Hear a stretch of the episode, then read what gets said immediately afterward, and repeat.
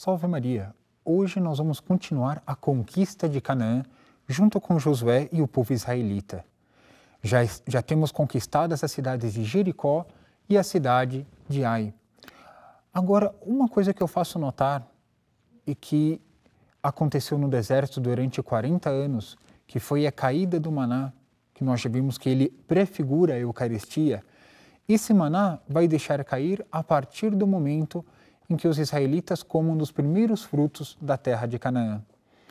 E isso foi por ocasião da Páscoa. A primeira Páscoa que eles celebraram já na terra de Canaã deixou cair o maná. E eu leio alguns versículos da Bíblia que vão narrar justamente esse episódio.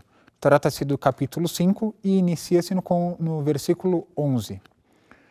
No dia seguinte à Páscoa, comeram dos produtos da terra, pães ázimos e grãos tostados nesse mesmo dia.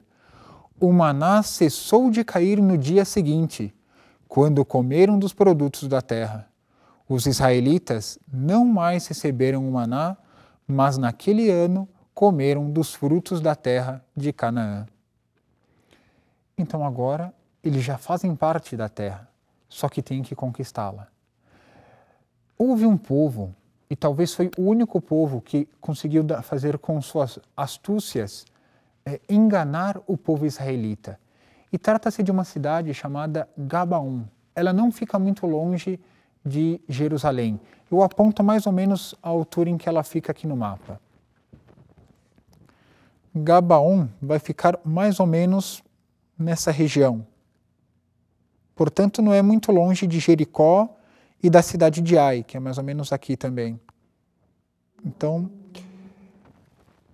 essas, essa cidade, o que, que ela fez? Ela percebeu, era uma cidade importante, mas estava com muito temor dos israelitas, sabia que iam destroçá-los. Então, o que fez? Eles usaram de estratagema. Vestiram roupas velhas, tomaram alimento, pão, como se tivesse já um pão seco, esfarelado, e fingiram estar vindo de uma terra muito distante para pedir a proteção dos israelitas e fazer aliança com esse povo. Para os israelitas era vantajoso ter a, a aliança de todos os povos não próximos, mas fossem circunvizinhos e que dessem o seu apoio, podendo evitar uma tentativa de invasão de países mais longínquos. Mas daquela terra eles iriam conquistar. Então perguntaram: Mas vocês são daqui? Não, somos de uma terra muito distante passo também a ler alguns versículos que mostram esse pitoresco episódio da astúcia dos Gabaonitas.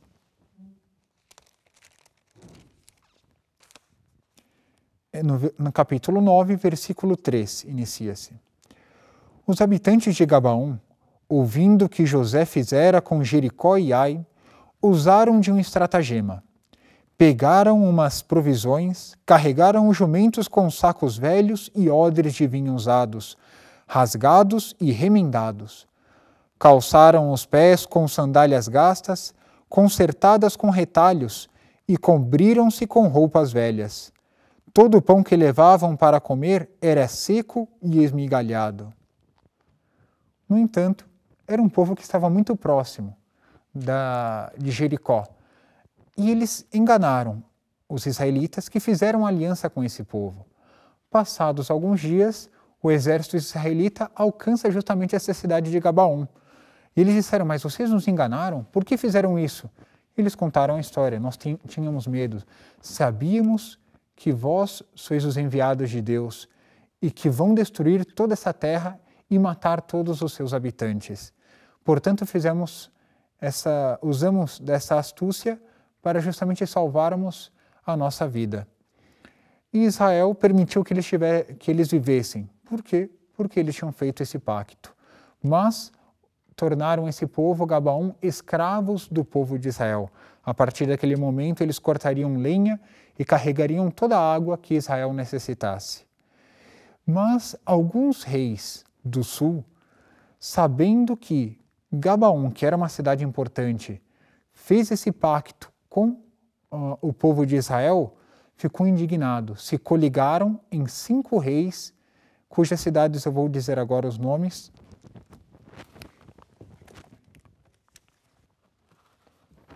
Os reis de Jerusalém, aqui na, na época, Jebus, os reis também de Hebron, e vão ter outras cidades como Lax, Jarmut e Eglon. Esses cinco reis que ficam nessa região sul da terra de, na terra prometida, terra de Canaã, eles se coligaram e vão avançar agora contra Gabaon. E justamente Josué tem o papel agora de defendê-los, porque uma vez que ele fez esse pacto, é um pacto de, de defesa com os Gabaonitas. Eles se coligaram, vão ao ataque e Gabaon agora pede auxílio de Josué. Josué parte para Gabaon e ocorre um confronto agora entre esses cinco reis amorreus e o exército de Josué.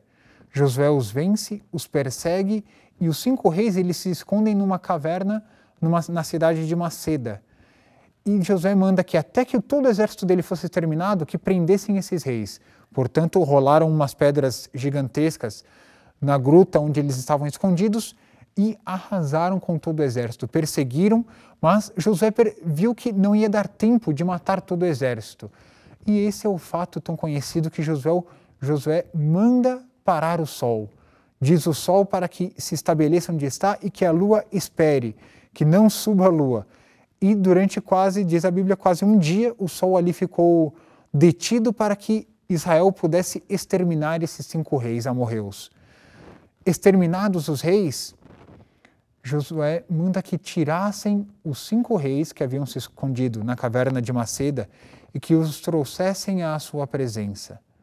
Quando os trazem, Josué manda que deitem a esses reis no chão e os principais, é, os imediatos Josué, põem o pé em cima do pescoço de cada um desses reis, porque era um símbolo de que Deus assim estava determinando que Israel agora esmagaria todo e qualquer rei.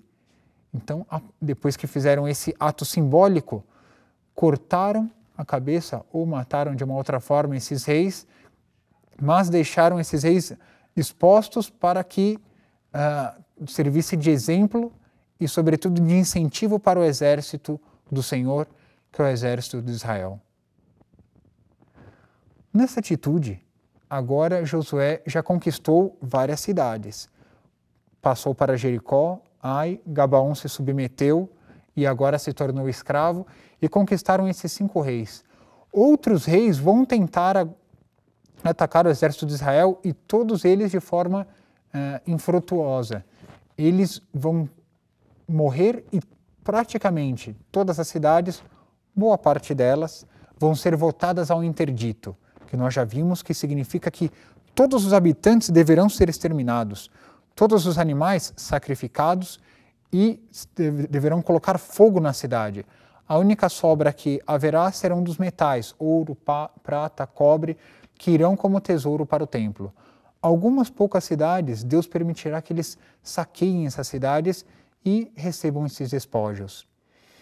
Dessa vez agora vão ser os reis do norte que vão se coligar para tentar é, exterminar Israel.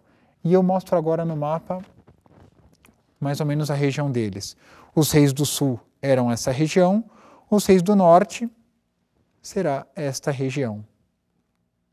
Entre as cidades que vão se coligar está a cidade de Azor, que é a principal cidade do norte. Eles se coligam contra Josué, mas da mesma forma Josué os vence e os extermina. Ao todo, nós sabemos que vão ser 31 reis que vão ser exterminados diante de Josué. O que significa tudo isso? Qual é a razão pela qual Josué está exterminando todos esses reis?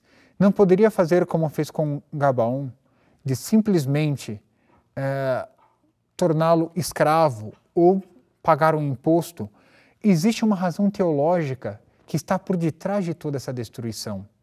Josué está cumprindo as palavras de Deus. E qual é essa razão teológica? Eu leio aqui alguns versículos que mostram o, a intenção de Deus com isso.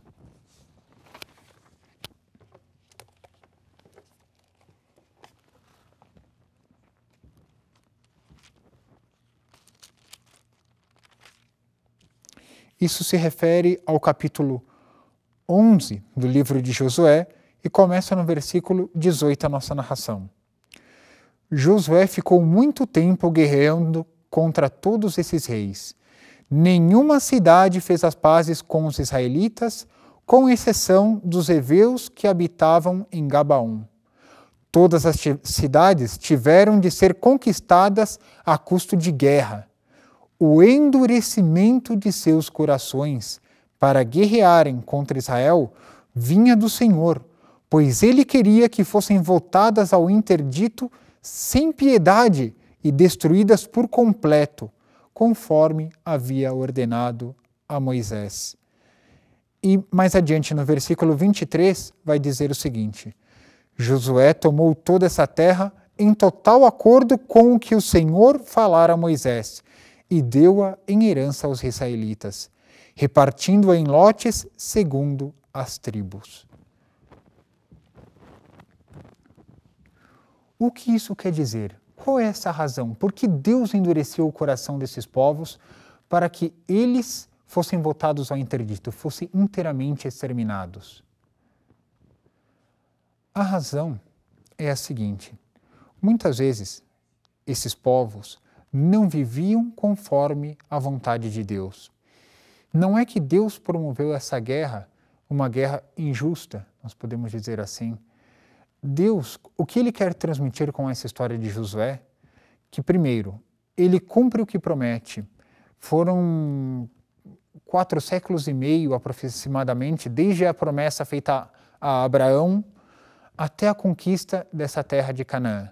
Deus sabia que o povo enfrentaria esses povos. E qual era a intenção de Deus? Deus queria mostrar que todos esses povos não estavam vivendo uh, de acordo com o agrado de Deus, não seguiam os mandamentos da lei de Deus, ou seja, eram povos pecadores, povos idólatras, que constituíram outros deuses que não um Deus verdadeiro. E a, e a Sagrada Escritura tem uma expressão muito bonita que diz o seguinte: Deus é ciumento de seu amor. Deus, ele quer uma entrega total. Deus, ele quer que nós nos dediquemos inteiramente a ele, ou seja, o nosso amor não esteja voltado para outras coisas que não sejam as coisas de Deus. Por isso, Deus, ele endureceu o coração desses povos, ou seja, não viu a vontade, não fez com que esses povos vissem a vontade de Deus, que era de que se convertessem ao Deus verdadeiro. Provavelmente, isso a Bíblia não nos narra, mas nós podemos tirar dessa conclusão, Deus, muito antes dos, dos israelitas terem entrado nessa terra, concedeu inúmeras graças de conversões. E com isso nós podemos tirar um princípio espiritual para a nossa vida. Deus é a misericórdia. Deus, durante toda a nossa vida, vai nos concedendo graças de conversão, graças de melhora na vida espiritual. Mas há um determinado momento em que Deus diz: basta. Talvez será o momento da, da hora de nossa morte, em que aqueles que se converteram ou aqueles que tiveram arrependimento, ao menos nessa hora da morte, serão salvos. Outros, porém, talvez não sejam salvos. Por quê? Porque não seguiram a vontade de Deus, não deram ouvidos àquela voz misteriosa da graça que vai a cada momento nos convidando a uma conversão. E com isso nós temos essas conquistas, ou seja, Deus faz prevalecer a sua vontade e a sua glória, por cima inclusive de nossa incorrespondência. Bem, no, agora que nós vemos a conquista do povo é, de Canaã, sendo o povo de Canaã sendo conquistado pelos israelitas, no próximo programa nós vamos ver como Deus ele dividiu esse povo na terra de Canaã? Qual foi a divisão entre as tribos de Israel? comunicam-se conosco através do e-mail bibliasagrada@tvarautos.org.br, comentem no Facebook, no Twitter e enviem também esses, esses programas a seus amigos. E nós podemos ampliar o número de pessoas que podem ter acesso a esse estudo da Palavra de Deus. Salve Maria!